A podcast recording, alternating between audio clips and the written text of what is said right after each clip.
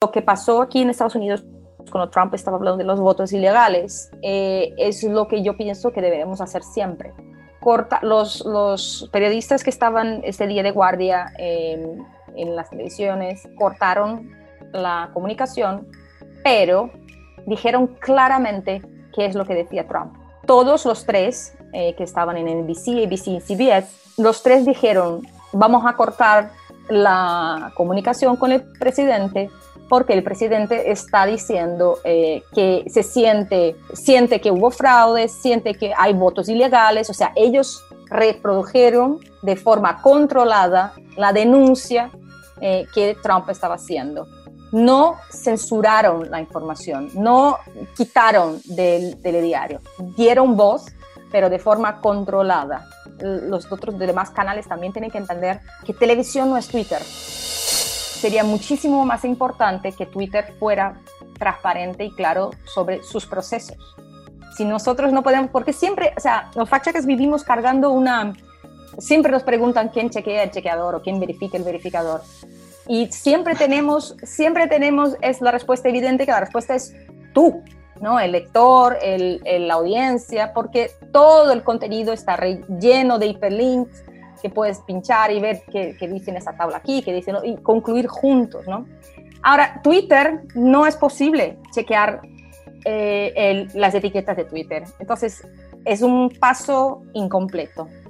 Una pandemia que habita en nuestras pantallas, que descansa en nuestro bolsillo. Un problema que nos acompaña a casa en forma de desinformación y manipulación. El 2020 ha sido su máximo referente con el coronavirus por un lado y con la lucha por el poder por el otro. Las formas de engañar son muchas, de estafar también. A veces la causa es religiosa, en algunos otros casos viene del interés por hacer creer que lo que es negro es en realidad blanco. Del coronavirus son ya nueve las olas de desinformación y se anticipa que habrá más. De la manipulación política, los momentos son incontables y las reacciones polémicas como las de ABC, CBS y CNN, que decidieron cortar el mensaje de Donald Trump tras perder las elecciones en Estados Unidos. Es Cristina Tardáguila, directora adjunta de la International Fact Checking Network y fundadora de la agencia Lupa, la primera agencia de verificación en Brasil. Yo soy Mauricio Cabrera y este es The Coffee, episodio 36, segunda temporada. Comenzamos.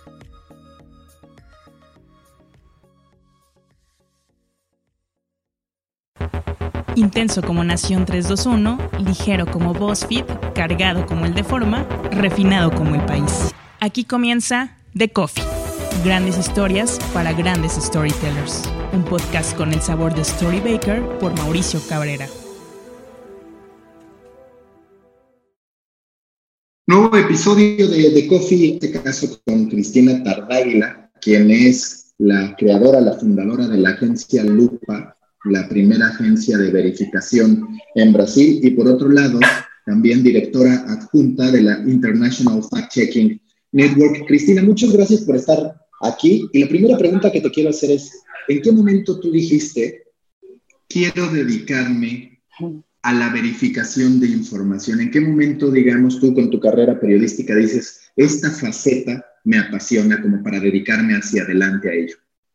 Bueno, primero, muchísimas gracias. Es un honor estar aquí hablando con, con todos vosotros y, bueno, ya aviso que soy brasileña, tengo un poquito de portuñol, a veces me sale alguna palabrita que otra en portugués, eh, pero eh, la verdad me enamoré del fact-checking en el 2013, o sea, ya van siete años, ¿eh? más o menos siete años, y cuando estuve, tuve la oportunidad de ir a, a Medellín, en, en, Colombia, para participar del Festival de Gabriel García Márquez, eh, que es un, es un encuentro periodístico muy, muy, muy importante en Latinoamérica y que suele dar premios a, las mejores, los mejores trabajos eh, periodísticos del año, ¿no? Entonces yo fui eh, para, para acompañarle, no, no, estaba, no competía, no tenía nada, ningún premio, o sea, no, no estaba indicada nada, pero sí estaba participando en la cobertura mediática del, del evento y conocí a Laura Sommer, Laura Sommer es la directora em, de Chequeado, que es la,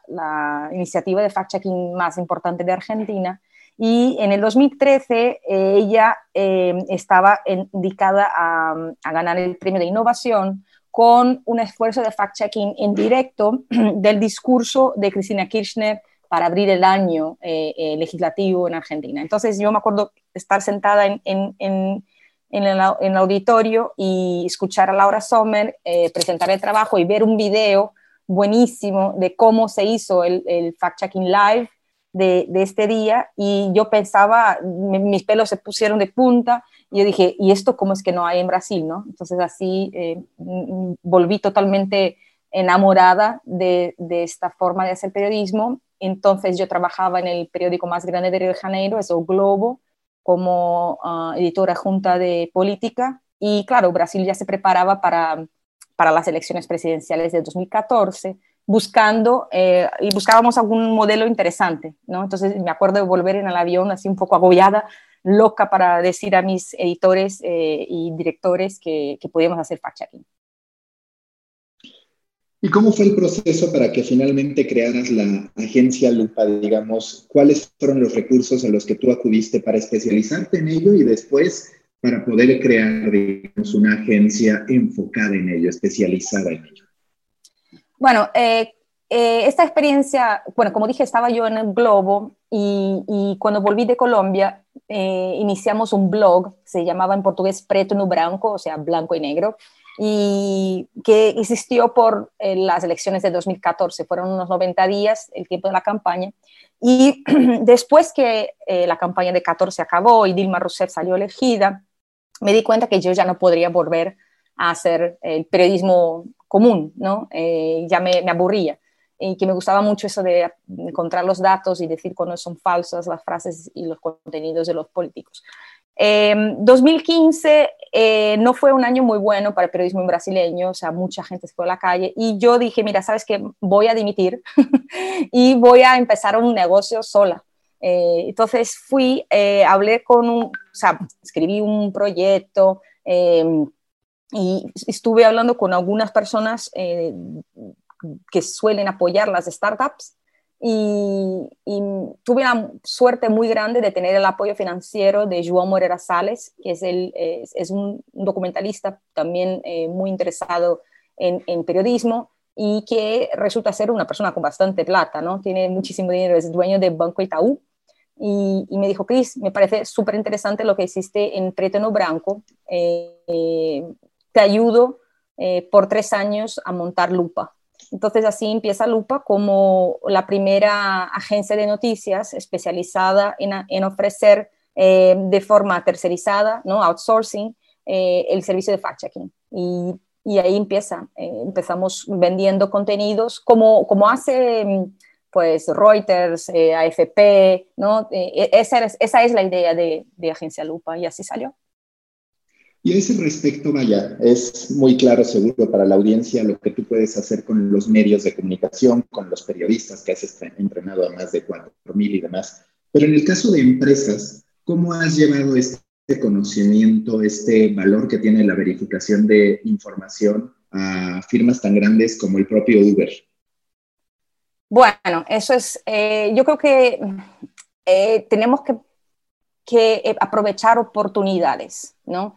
Y cuando una empresa sufre con la desinformación, es justo el momento que los fact-checkers del mundo tienen para decir, oiga, nosotros podemos ayudar. ¿no? Entonces es esperar, no desear, pero esperar que la desinformación suene en la puerta de los, de los, de los empresarios de, las varias, de los varios sectores y decirles, mira, nosotros ya trabajamos con eso desde hace muchísimo tiempo, tenemos una metodología transparente, tenemos una forma eh, reconocida y auditada eh, internacionalmente, participamos de varios eh, congresos y estamos, ofrecemos servicios para tal, tal, tal, y, aquí es lo que podemos ayudar. Entonces, es así como, como convencemos a, las empresas de la importancia del fact-checking, no solo en tiempos de caos, como puede ser una emergencia, ¿no? un ataque a un producto, una persona, pero también de forma constante. Hay que monitorear lo que te están diciendo de ti, de tu marca y tal. Eso es una cosa muy importante, saber que existe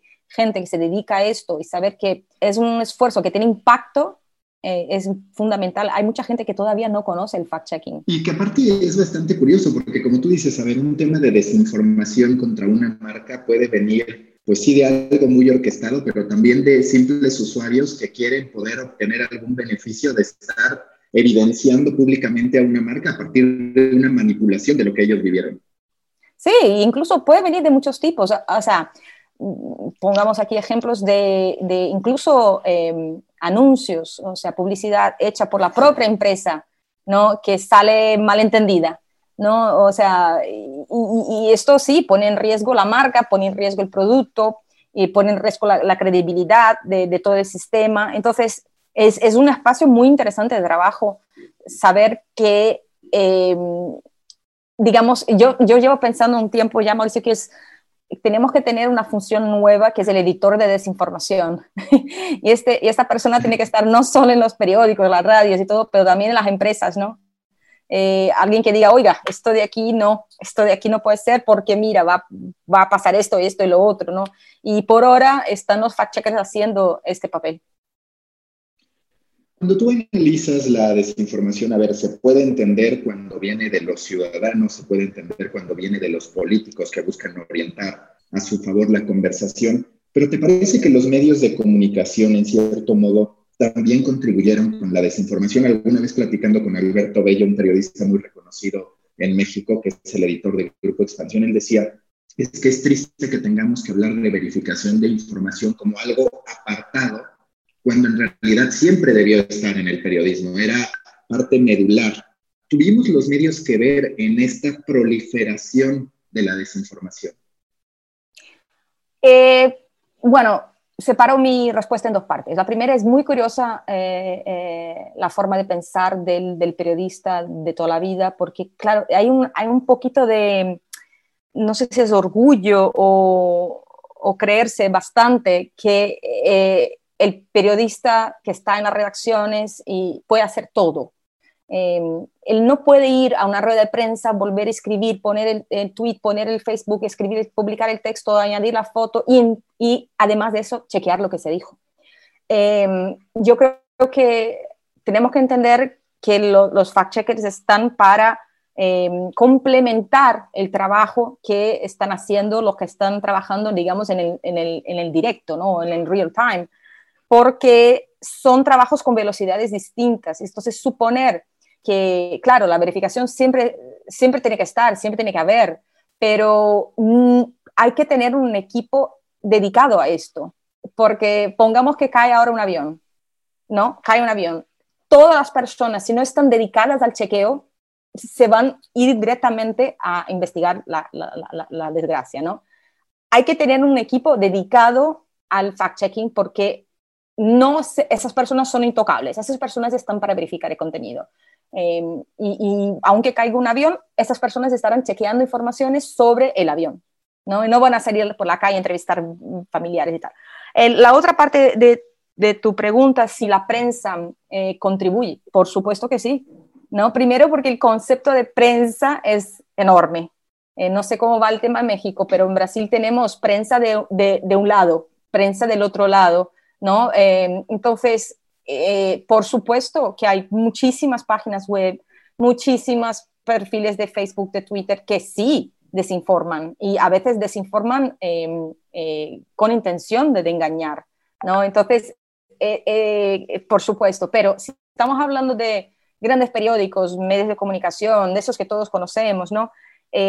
yo creo que hubo un, esfuerzo razonable en los últimos años para mejorar ¿no? Y eso digo, no sé si todos han visto, los que nos escuchan, se han visto cómo reaccionó NBC, ABC, CBS el día que Trump hizo el discurso eh, señalando la existencia de votos ilegales. ¿no? Las tres cadenas simultáneamente decidieron quitar eh, el discurso de Trump por ser engañoso. Entonces, me parece que lo que llamamos la, la, prensa tradicional, la que todos conocen, está aprendiendo muchísimo a luchar contra desinformación, aunque todavía se equivoque.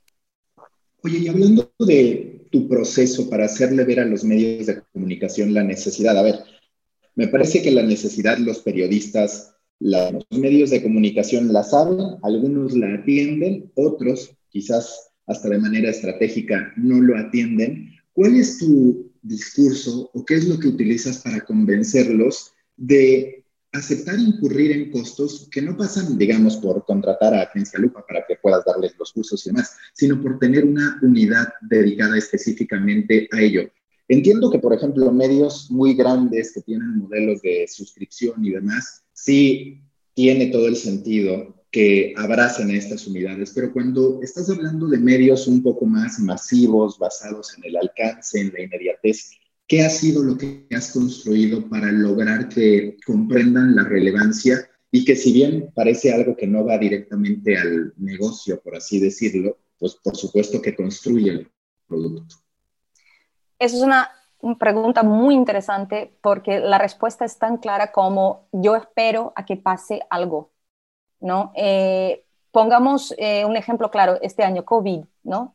Em, los, los, medios que no tenían un sistema de verificación, una unidad propia o, outsourced, eh, han tenido problemas, ¿no? O sea, el volumen de desinformación que encontramos en las redes sociales es sobre COVID este año ha sido, bueno, impresionante.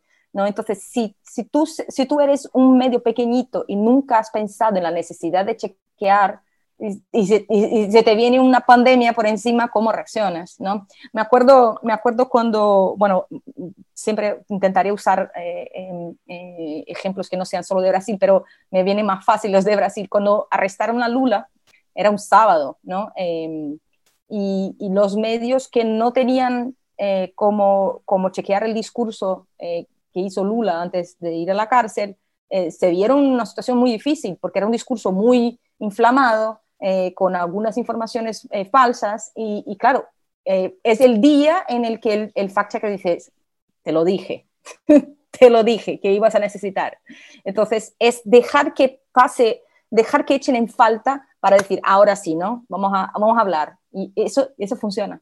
Oye, ya mencionaste dos temas de los que por supuesto que tenía planeado que habláramos, porque digamos que la meca de la desinformación muy posiblemente la vivimos en 2020, ya arrastrándolo varios años. Primero el coronavirus, en alguna nota, en algún contenido que leí en el que te entrevistan, hablaban, en aquel momento era marzo, recuerdo, de seis olas, de seis tipos de desinformación en torno al coronavirus. ¿Cómo resumirías en tu análisis, digamos, metodológico de la verificación de información que se dio toda la cobertura de la pandemia y bueno, se sigue dando porque todavía hay muchísimo debate sobre la información verídica o no en torno a la vacuna y todo lo que podría venir a futuro. Bueno, eh, la mala noticia es que de las seis olas ya hemos subido a nueve, eh, porque bueno, seguimos con la desinformación y las olas eh, que son internacionales no, claramente no paran, no, no pararán mientras el, el, el virus esté por aquí. Bueno, em, vuelvo un poco en el tiempo para explicar cómo logramos tener esta, este tipo de visión en, en, enero, eh, Asia pues ya sufría bastante con el COVID.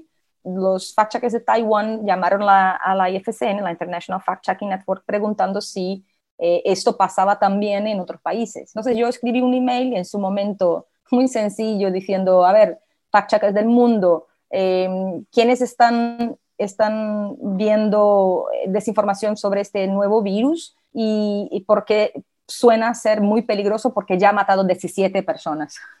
y este email es muy curioso, 17 personas, ¿no?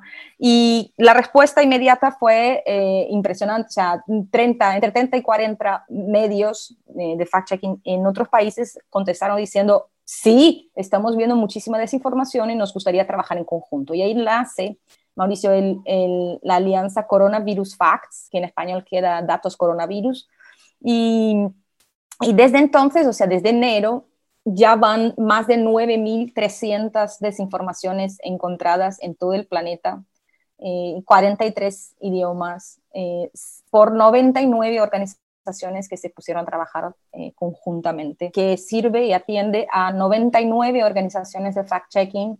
Y esto quiere decir contenido en 43 idiomas, 16 eh, usos horarios distintos, y lo que tenemos hoy día es la principal base de datos eh, sobre eh, COVID, ¿no? sobre la desinformación en COVID. Y cuando yo digo que tenemos nueve olas y ya no seis, es porque hemos podido, mirando esta base de datos, identificar temas que cruzaron todo el planeta. ¿No? Entonces, eh, si me permites rápidamente explicar las, las olas, eh, si tenemos tiempo, voy. Adelante, no, no, no, yo encantado. Bueno, pues la primera ola vimos el, el, tema era el origen del virus, ¿no? O sea, es un laboratorio en China, un laboratorio en Rusia, es Bill Gates, es, ¿no? Esto, esto las dudas, la, la, sopa de murciélago, ¿no? Hemos visto esto en prácticamente todo el planeta. Eh, la ola 2 eh, fue fotos, videos mm, que enseñaban gente desmayando en supermercados, en las calles, eh, como si el, COVID pudiera matar, boom, de un momento al otro. ¿no? Esto fue también muy, muy grande. La tercera ola, y es la ola que no nos deja, preocupa sobremanera, es la ola em, de las, los falsos eh, medicamentos y los falsos métodos de prevención. Y dentro de esta hay cosas muy sencillas como toma vitamina C, que no te va a hacer ni bien ni mal, ¿no? pero también eh, bebe eh, orina de vaca, ¿no? Que puede ser peligroso. O tómate alcohol puro, que puede incluso matar, ¿no? Entonces, esta ola es peligrosísima. Luego, y sigue. Cuando yo digo olas, eh, no, tengamos la sensación de que una viene después. Son cosas que van, pasan a menudo, ¿no?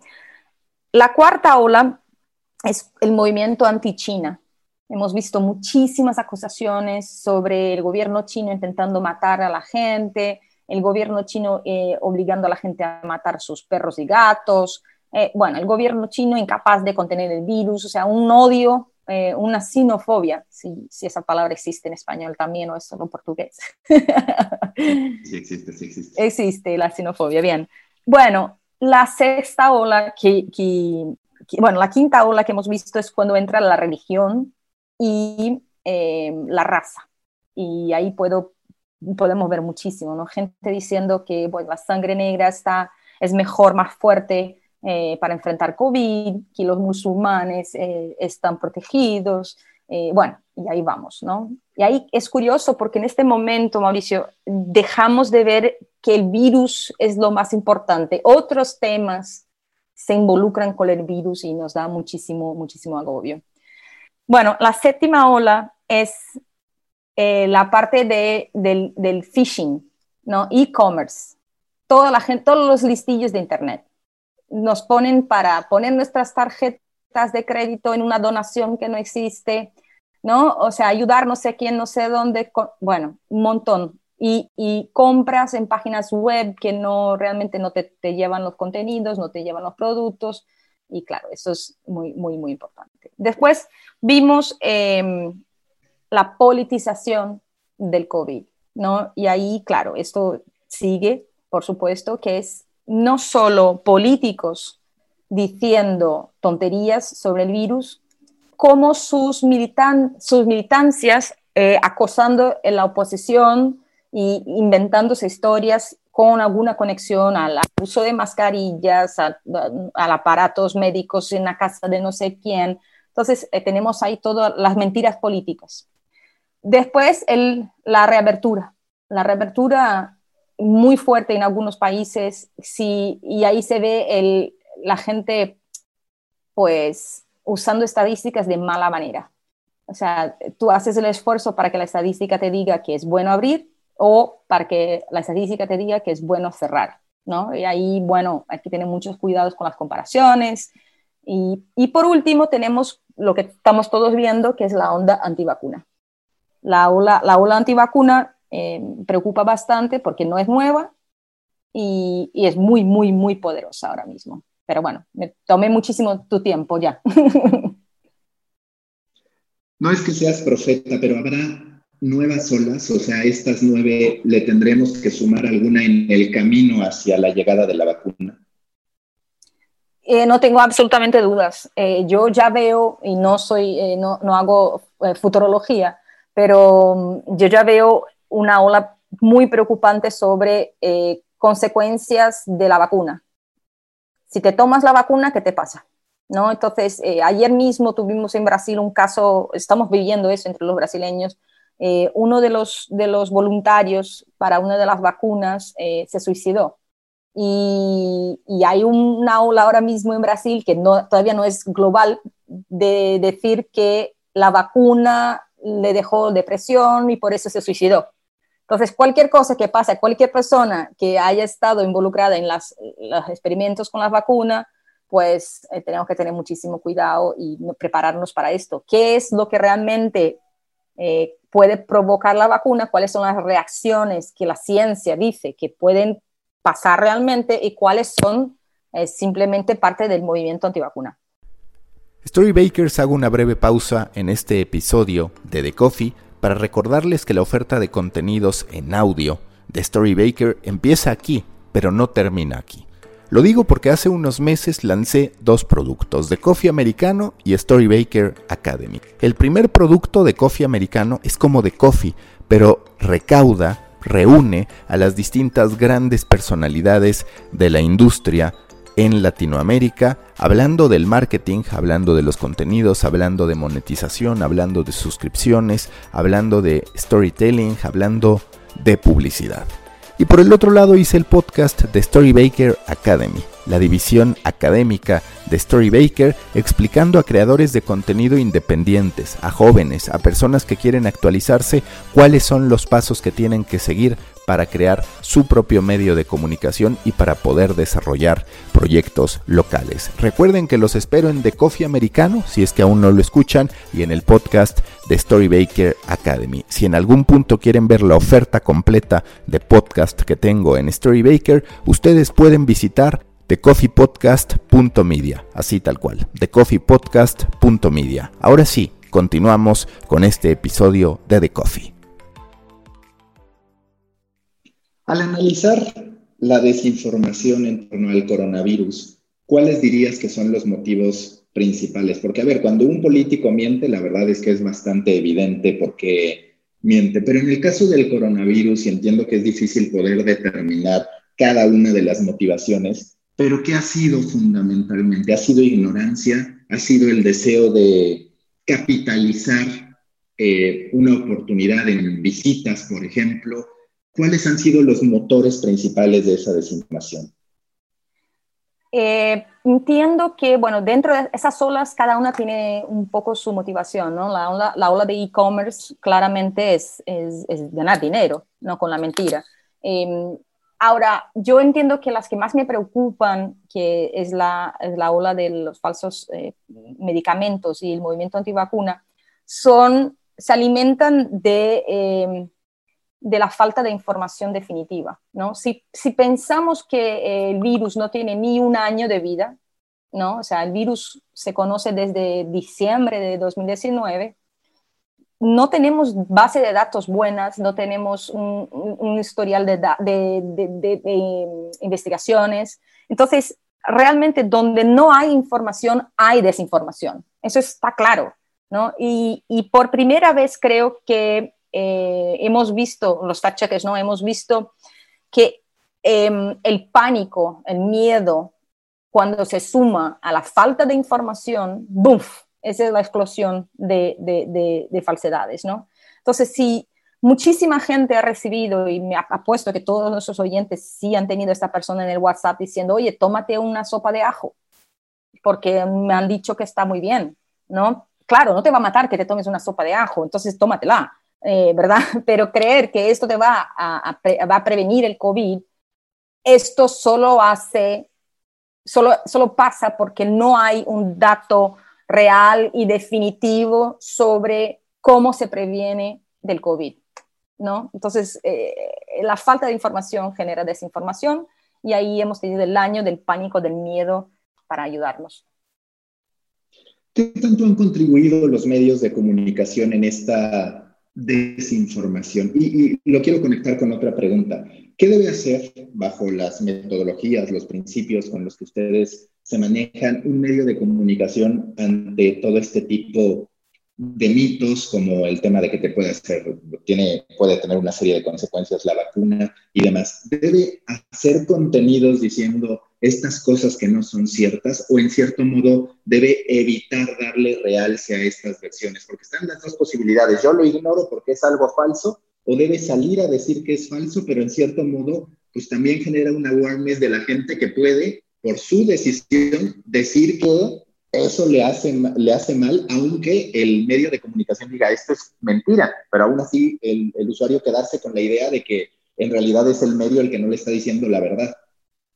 Sí, em, tú estás hablando de un tema que los fact-checkers debaten muchísimo, que es el momento en el que debemos hablar de una desinformación, ¿no? el tipping point. Y hay una, hemos llegado a la conclusión de que es fundamental que no solo los fact-checkers, pero también la prensa tengan, tengan em, sistemas y metodologías para identificar el grado de viralización de un dato, o sea, de un post, de un tweet o de una información cualquiera que viene por WhatsApp, ¿no? Es, es indispensable estar seguro de que esta información realmente ha llegado a mucha gente, porque la última cosa que los fact-checkers y la prensa pueden hacer es eh, darle oxígeno a algo falso. Entonces, pongamos que si tú y yo somos los únicos que hemos leído que, yo qué sé, usar camisa azul eh, previene eh, COVID, si somos solo tú y yo hablando de esto, pues mm, si un periódico viene y dice, no, falso, cantidad de gente que no estaba participando de esa conversación, a lo mejor va a quedar, ay, pero me compro entonces, por si acaso estos tipos tienen razón, ¿no? Eh, claro, me compro una camisa azul. Em, entonces, eh, saber decir cuál es el grado de viralización de cada información chequeada y publicada es vital. ¿Y cómo se hace eso? Porque es una pregunta que quiero, ya, ya me adelanto porque me imagino que estará en tu cabeza. Em, es por lo menos estar seguro de que la información que se supone falsa o que ha sido identificada como falsa no está solo en una plataforma. Hoy día los fact-checkers tienen muchísima preocupación con el, el, pantallazo de Twitter que se comparte por WhatsApp o el video de YouTube que está en Facebook. Cuando pasa esto, esa, esa eh, em, cross-platform, ¿no? entonces sí vale la pena, porque hay más de un tipo de gente, de audiencia, escuchando una tontería. ¿no? Entonces, eso es, una forma de medir. Eh, pero igual te quería comentar una cosa personal que, pasó conmigo en marzo y que es un ejemplo de la situación, e, es un ejemplo del opuesto de lo que acabo de decir. Eh, estaba yo todavía trabajando en la oficina, no en home office, y, y ya estaba eh, la alianza Coronavirus Facts trabajando y nos llegó la información de que compartían eh, el dato de que alcohol puro era bueno para limpiar el cuerpo y, y matar COVID, matar el COVID. Y yo dije, venga, no vamos a chequear esto, eso es una tontería, o sea, por lo menos tráeme una botella de ron o cachaza, o porque ya así vamos a ponernos borrachos y todo nadie pilla COVID. Y hice esa broma horrible y dije, no, no tengo coraje de llamar a un médico y pedir pues, que me diga lo que es obvio, ¿no? Alcohol puro de farmacia no te va, no es medicamento, no puedes tragarlo. Y pasaron unos días y murieron unos 200 iraníes que sí recibieron ese mensaje, y sí tomaron el alcohol puro. Entonces, eh, entra, además de la viralización, es lo que aprendí este año, entra también eh, el riesgo de no chequear alguna cosa. Si, si, entonces son dos medidas. Eh, el dato está en varias plataformas, la primera pregunta. Segunda, si tú dejas de chequear esa información, alguien puede morir yo creo que son medidas interesantes que la prensa puede tomar. Y cuando tú analizas, ahora sí con, con, la pregunta anterior, el rol de los medios de comunicación, en tu perspectiva y por supuesto con todos los análisis que tienen, ¿los medios de comunicación contribuyeron en la desinformación o en cierto modo sí ayudaron a que esa desinformación pues, fuera menor cuando menos? Uf, eso es bastante difícil, Mauricio, porque no, no veo todos los medios de comunicación, ¿no? Siquiera leo los periódicos de México, o sea, em, eh, yo diría que no. de, forma general, yo diría que los medios han sido, eh, han aprendido bastante, pero claro, habrá, como dije antes, el blog here, el blog está aquí, el blog está del otro lado, ¿no? Entonces, em, sí, esto sí. Oye, y ahora vamos con el siguiente tema, ya no es el coronavirus, sino la elección presidencial de Estados Unidos, que en realidad se conecta con el ámbito político en todos los países, en todo el mundo y demás. Por lo que yo escuché, para ti, lo que hicieron las televisoras estadounidenses fue correcto al momento de estar decidiendo no propagar el mensaje que estaba dando el presidente Donald Trump. Entonces, te quiero preguntar si es así y si es así, ¿por qué? Sí, es así. Y entiendo que puede sonar controverso y polémico, pero eh, aclaro. No, no, lo que pasó aquí en Estados Unidos cuando Trump estaba hablando de los votos ilegales, eh, es lo que yo pienso que debemos hacer siempre. Corta, los, los periodistas que estaban ese día de guardia em, en las televisiones cortaron la comunicación, pero dijeron claramente qué es lo que decía Trump. Todos los tres eh, que estaban en NBC, ABC y CBS, los tres dijeron, vamos a cortar la comunicación con el presidente porque el presidente está diciendo eh, que se siente, siente que hubo fraude, siente que hay votos ilegales, o sea, ellos reprodujeron de forma controlada la denuncia eh, que Trump estaba haciendo.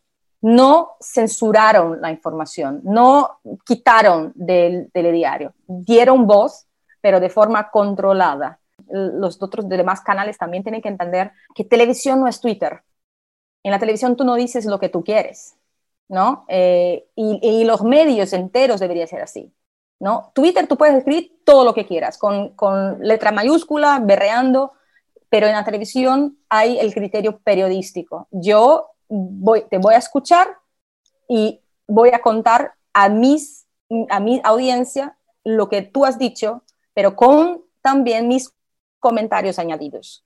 O sea, televisión no es Twitter, ¿no? Entonces, em, hicieron muy bien en BC, ABC y CBS, dejaron claro que el presidente estaba haciendo una denuncia y una denuncia grave que necesita investigación, pero añadieron sus comentarios que, de que hasta el momento no había ningún tipo de, de dato real sobre votos ilegales. ¿Cuánto es suficiente? ¿Por qué? ¿Por, qué lo digo? Porque al final un político de manera natural y quizás tristemente va a sesgar la data cuando no a mentir directamente para que encaje con lo que ellos quieren decir, que es parecido a lo que tú decías de es bueno abrir el, el, país ante el coronavirus, pues siempre habrá data que tú puedas agarrar para decir, sí, esto fue positivo, pero también está el otro lado, que es el negativo. ¿Cuánto es suficiente para que un medio de comunicación deba cortar el mensaje?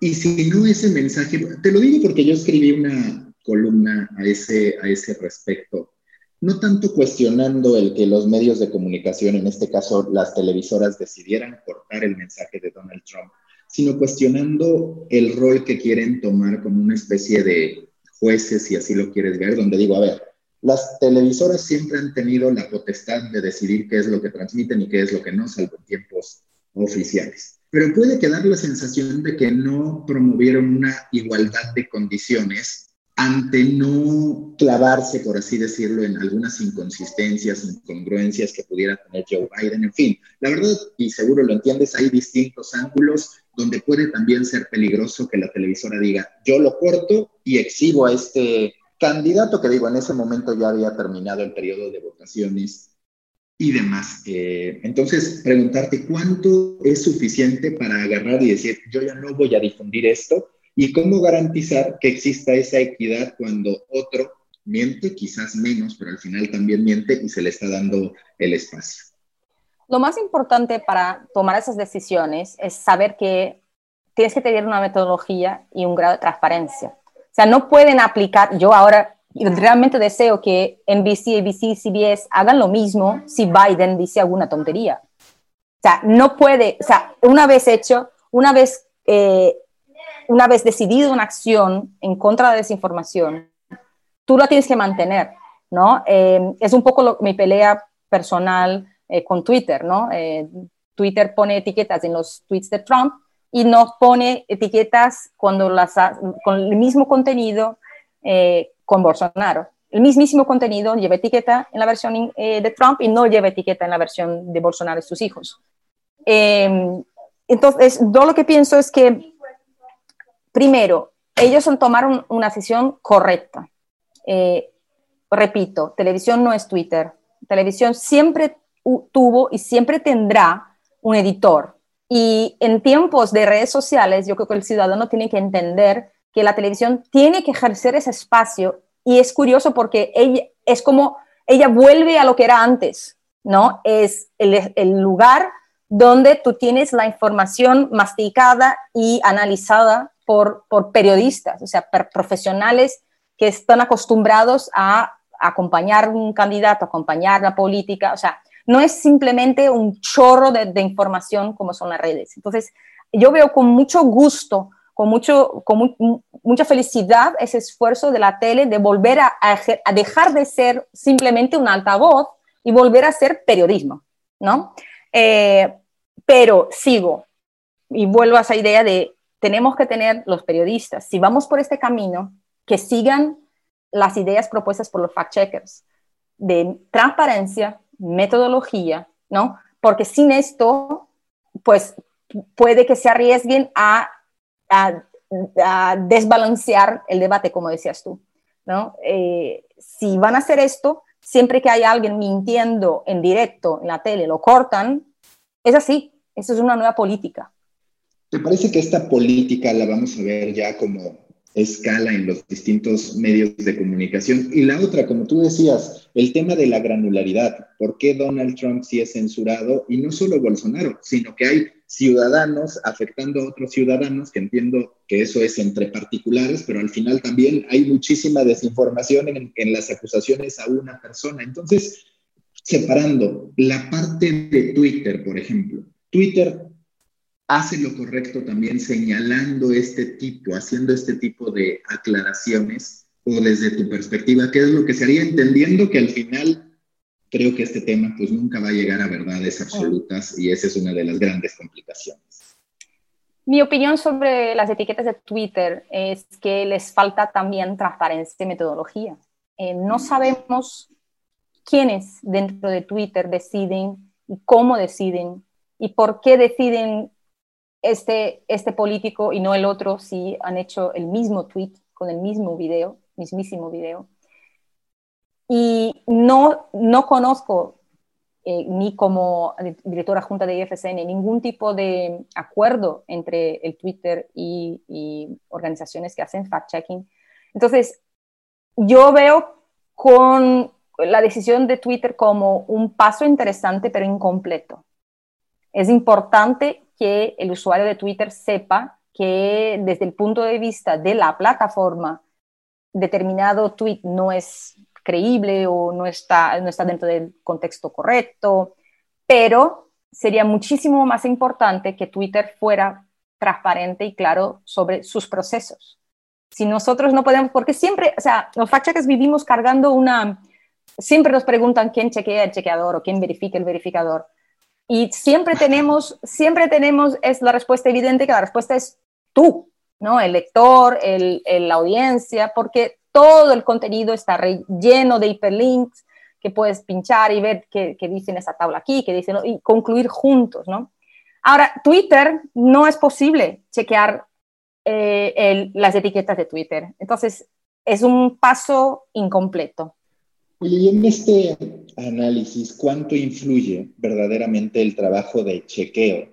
Es decir, está comprobado que la gente cree cada vez más lo que quiere creer. Y entonces, si eres partidario de Donald Trump, de hecho, por ahí vi una estadística que espero que no haya sido eh, fake news porque, porque, vaya, la vi en un medio reconocido y demás, que siete de cada diez de los partidarios de Donald Trump creen que sí hubo fraude. ¿Cuál es el nivel de influencia de la verificación ante la audiencia? ¿Qué tanto de verdad permea en la audiencia el que te digan, oye, esto es falso, esto es falso, esto es falso? Eh, Mauricio, la verdad, te devuelvo la pregunta eh, porque es muy curioso pensar que el fact-checking tendría que tener algún éxito en cambiar la opinión de las personas. Es lo mismo que pedir a un periodista de investigación que lleva la vida eh, investigando corruptos que no acaba con la corrupción. ¿Por qué no acabas con la corrupción? Esto no se mide. Esto, o sea, esto es, esto es muy eh, difícil de medir y más, sobre todo porque la misión del fact-checker no es que tú cambies tu opinión. Esta no es la misión de ninguno de los fact-checkers. El fact-checker te va, incluso voy a traer el eslogan de, Neutral en España, que es el, nuestro miembro ahí en España, uno de ellos, que es, estos son los datos, tuyas son las conclusiones. Los fact-checkers solo van a presentar datos que son incontestables. Si tú quieres seguir pensando que la Tierra es plana, pues es, no podemos hacer nada, pero tenemos que garantizar que la gente tuvo acceso al dato correcto. Porque entendemos que la desinformación, como dije antes, viene de la falta de información y no necesariamente del deseo de estar equivocado o del deseo de empujar una determinada interpretación del mundo, ¿no? Hay mucha gente el volumen de desinformación nos enseña eso, que simplemente cree algo porque no tuvo la oportunidad de ver datos correctos. Y eso es muy grave. ¿Te preocupa que de pronto la verificación, la información de calidad, pues esté detrás de un muro de pago? Porque eso es lo que ahora se empieza a percibir, decir, a ver, espero calidad, que eso está, está mal, pero bueno, es así como se está construyendo, la calidad está cuando pagas por contenido y los otros pueden hacer lo que sea porque se fundamentan en el alcance y, demás. ¿Te preocupa que en algún momento la verificación de datos, como vaya, la buena información en general, si es que cabe el concepto, esté detrás de un muro de pago? Porque en efecto, lo que tú dices es, a ver, no vas a influir necesariamente y no es tu objetivo en la población pero sí es tu objetivo que la mayor cantidad de gente posible tenga cuando menos las armas o la información para saber si lo que le dijeron es real o ficticio. Mira, yo soy, eh, claro, cada, cada medio, cada organización de fact-checking tiene su propio eh, modelo de negocios. Em, el de Lupa es contenido abierto. Eh, yo puedo estar equivocada, pero no recuerdo ahora ninguno ningún fact-checker que tenga el contenido fact-checking cerrado. Eh, a lo mejor Washington Post fact-checker porque está dentro de la página web de Washington Post y tiene un, paywall grande. No, entiendo con mucha, con mucha claridad que eh, los fact-checkers están, o sea, están dispuestos a, ofrecer siempre de forma abierta sus chequeos. No, esto no, eso, por ejemplo, eh, el uso del claim review, que es un código HTML por parte de casi todos los fact checkers, hace que eh, los chequeos estén muy fácilmente asequibles en, en, Google, Google News. ¿no? Cualquier noticia que busques y que haya sido un contenido ya chequeado, pues te sale. Entonces, no hay nadie, no conozco fact checkers que estén cerrando sus páginas por creer que van a ganar dinero con suscripciones y cosas así. Por otra parte, yo eh, quiero decir que a mí me parece una contradicción de la humanidad eh, creer que es posible tener noticia buena gratuita. Así como no tienes un buen cardiólogo gratis, o a lo mejor en el sistema público sí, pero eh, me explico, o sea, estamos en Latinoamérica, ¿no? Entonces, eh, pensando que, o sea, que eres un médico maravilloso, en Brasil no, o sea, el sistema público es muy difícil. Si quieres un, un no sé, o sea, el dinero permite investigaciones más detalladas, más gente trabajando. Entonces, a mí me parece, me, pone muy, muy triste, y yo digo incluso eso a mis amigos, que ellos no estén dispuestos a pagar un dólar al día para tener noticia de calidad, un dólar al día. en, la, pandemia, el Washington Post bajó, si no te digo mal, la, suscripción a 19 dólares al mes. Es menos de un dólar al día. Yo te lo juro, a veces yo creo que la gente se escuda mucho detrás de, ay, este paywall no sé qué, no se da cuenta que si, no pagas al profesional, la probabilidad de que recibas una información de mala calidad sube. Sí, yo justo me refería a los medios de comunicación que están cada vez más incorporando el fact-checking. Y por otro lado, ¿tú qué estrategias percibes que tienen que construir los verificadores para poder llegar a más gente, para que sean, digamos, herramientas comunes, conocidas por el ciudadano? Falta muchísimo en términos de formato, Mauricio. Tenemos que em, probar estar en, en, en, otras, en otras plataformas, o sea, ¿cómo se hace fact-checking en 15 segundos en el TikTok? Eso es un problemón, ¿no? Eh, ¿cómo, ¿cómo, y por qué no pensamos en fact-checking en, en, en, cartoon, ¿no? Eh, ¿Por qué no hacemos el fact-checking antes de que empiece la película en el cine? ¿Por qué? O sea, eh, tenemos que tener fact-checking en todas las formas para todas las personas, ¿no? ¿Por qué no hacemos podcast diario? Hay algunos ya, pero o notas de audio en el WhatsApp. La cuestión es esta, el fact-checking no es una industria millonaria, el fact-checking va bien, al revés, al revés de, lo que pasa con la prensa en general. El fact-checking no está echando gente a la calle, está contratando, eh, está creciendo, sus presupuestos también están creciendo, pero eh, todavía falta muchísimo. Estamos hablando de, organizaciones que tienen entre 5 y 10 personas. Es, es, el tamaño que hacen de las redacciones de fact-checking por el mundo, el, el promedio, ¿no? entonces falta muchísima gente y, y, claro, em, que conozca y sepa eh, cómo hacer pruebas A-B. ¿no? Funcionaría un TikTok de 15 segundos para explicar por qué una elección no está fraudada. O sea, no sé, hay que probar muchísimo. Es interesante lo que dices porque muchas veces uno como espectador, incluso estando en los medios de comunicación, ves una serie que dice que está basada en la vida de un personaje y te quedas con la duda y son pláticas incluso de café de qué es real y qué es mentira de esa serie basada en, ¿no? que, que, tiene muchísima realidad, pero también tiene muchísima ficción y a veces la gente que se queda con una versión oficial que en realidad es una ficción. Sí, eso es un, eso es un problema. Eh, la, la, expresión basada en hechos reales eh, es mal interpretada por el mundo, ¿no? Si es basada en hechos reales, no quiere decir que eh, trae solamente hechos reales. Eh, esa falta, falta explicar esto a la gente. Y, y yo creo que ahí los fact pueden ayudar un poco a veces, ¿no? Lupa, por ejemplo, hizo, y bueno, fuimos muy, muy, muy criticados por haber hecho eh, análisis factuales de algunas películas eh, recientes ¿no? sobre, sobre la crisis de Lavallato toda la corrupción en Brasil. Se hicieron varios documentales y varias películas, documentales no, varias películas con esto, basado en hechos reales. Pero claro, eh, y, nos pusimos a chequear este contenido y, mucha gente dijo, pero es que es ficción. Yo dije, pero es que hay gente que cree que es verdad. Entonces, es la duda, ¿no? Chequear o no chequear ese tipo de, de, momento.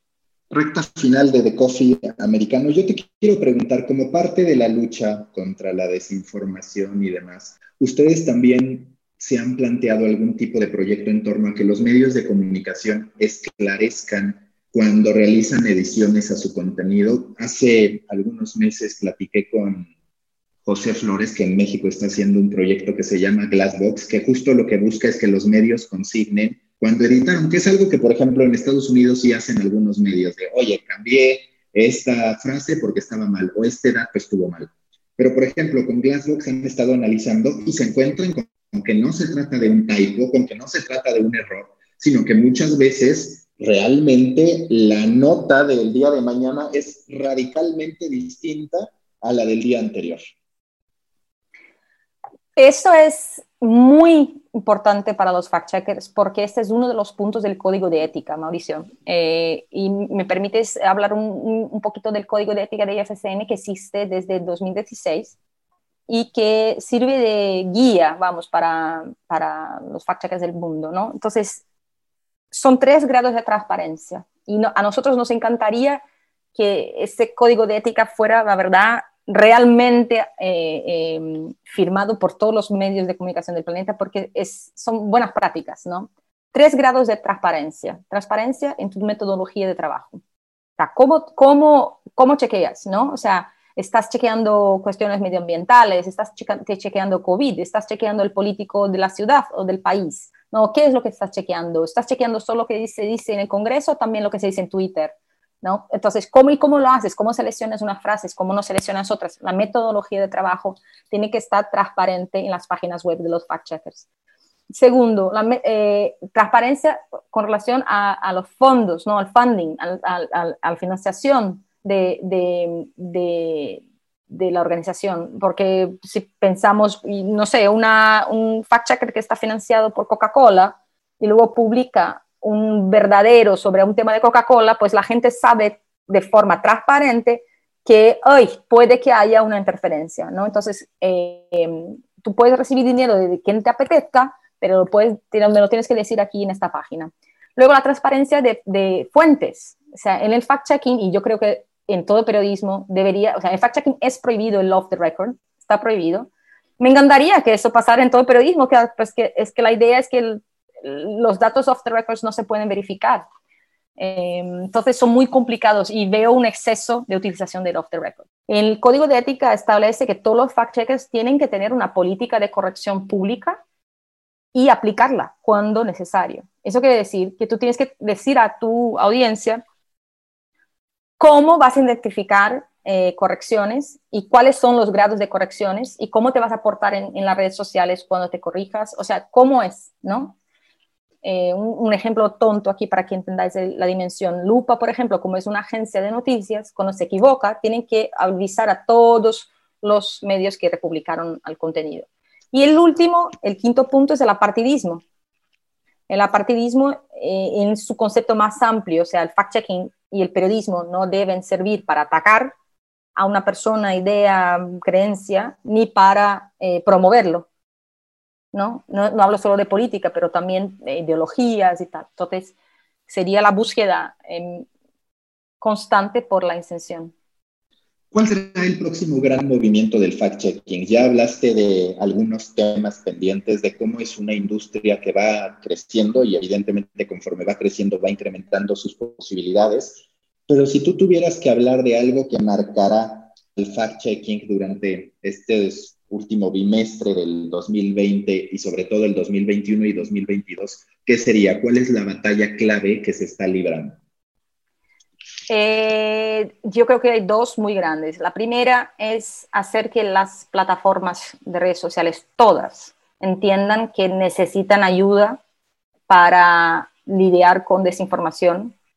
Y, vuelvo a lo que dije antes de Twitter, ¿no? O sea, Twitter hace un servicio de, de, poner etiquetas, pero no tiene mucha transparencia con relación a esto. Eh, yo digo todas, todas, de LinkedIn a TikTok, a, Weibo en China, si pues fuera posible, a Line, eh, Kakao Talk, en, o sea, hay un montón de plataformas que sufren y permiten que sus algoritmos eh, lleven desinformación que deberían acercarse a los fact-checkers para pedir ideas, por lo menos, o para trabajar con ellos. Ese es el primer punto. El segundo es algo muy grave, que es la protección de los fact-checkers. En países muy polarizados, los fact-checkers están bajo ataque eh, y, de formas muy graves. Y eso yo creo que es, eh, se compara, bueno, el otro día estaba hablando con una persona de la Universidad de Duke y que se compara, el, el tipo de ataque es, no se ve tan grave como se veía en las guerras, ¿no? Es una guerra virtual y los fact-checkers están en este front. Eh, muchos de ellos están amenazados de muerte, muchos de ellos están eh, con sus datos personales de sus maridos, sus niños sueltos en las redes. Eh, hay, un, hay un odio al movimiento de los, de los verificadores que es una gran batalla para la, para la IFCN. Ahora sí, últimas dos preguntas. Si tuvieras que recomendar un libro, una serie, un curso, vaya, ¿qué tendría que hacer una persona que aparte cada vez hay más que quisiera dedicarse al fact-checking, a la verificación de información, a la verificación de datos y demás? Bueno, hay muchas cosas, dependiendo de la lengua que la persona hable. Eh, en español eh, hay muchísimos contenidos en animal político, eh, hay, contenidos en, en, chequeado. Hay, yo creo que las dos plataformas ofrecen entrenamientos, a veces presenciales, pero ahora en COVID no. Si es en inglés, recomiendo a Pointer. Eh, Pointer tiene varios, varios workshops de talleres ¿no? de, de, desinformación y de fact-checking. Em, creo que una buen, un buen libro para leer es de Lucas Graves, em, que habla de la historia de PolitiFact, de factcheck.org y de Washington Post Fact Checker, que son los tres grandes y los tres primeros fact checkers del mundo. Eh, recomendaría humildemente que siguieran a IFCN en las redes sociales eh, y que se apuntaran a, Factually, que es la newsletter que, que publicamos todos los jueves, porque ahí viene de todo, viene un poco de noticia, viene un poco de oportunidades, viene, o sea, este es un camino interesante y, y para entrar a la comunidad, seguir la newsletter. La última pregunta de siempre en The Coffee, que a veces es la más complicada, curiosamente, es si tú fueras un tipo de café a partir de tu personalidad, de lo que quieres proyectar, ¿a qué sabría el café de Cristina? Odio café, Mauricio. no tomo café. Te cuento que cuando mi mamá estaba embarazada de mí, se sentía mal al oler el café y yo nunca he bebido café en mi vida. Me tomo una Coca-Cola Diet todos los días. Esto es mi vicio, o sea, burbujitas. Negro, es negro igual, pero tiene burbujitas, entonces engaño a la gente con, con, la Coca-Cola Light. Muy, muy bien, muchísimas gracias, Cristina. Muchísimas gracias a todos y a ti. Busca la próxima semana un nuevo episodio cargado de emprendimiento, endulzado con grandes historias y narrado por grandes storytellers. Suscríbete a The Coffee, un podcast de storytellers para storytellers, un producto de Storybaker por Mauricio Cabrera.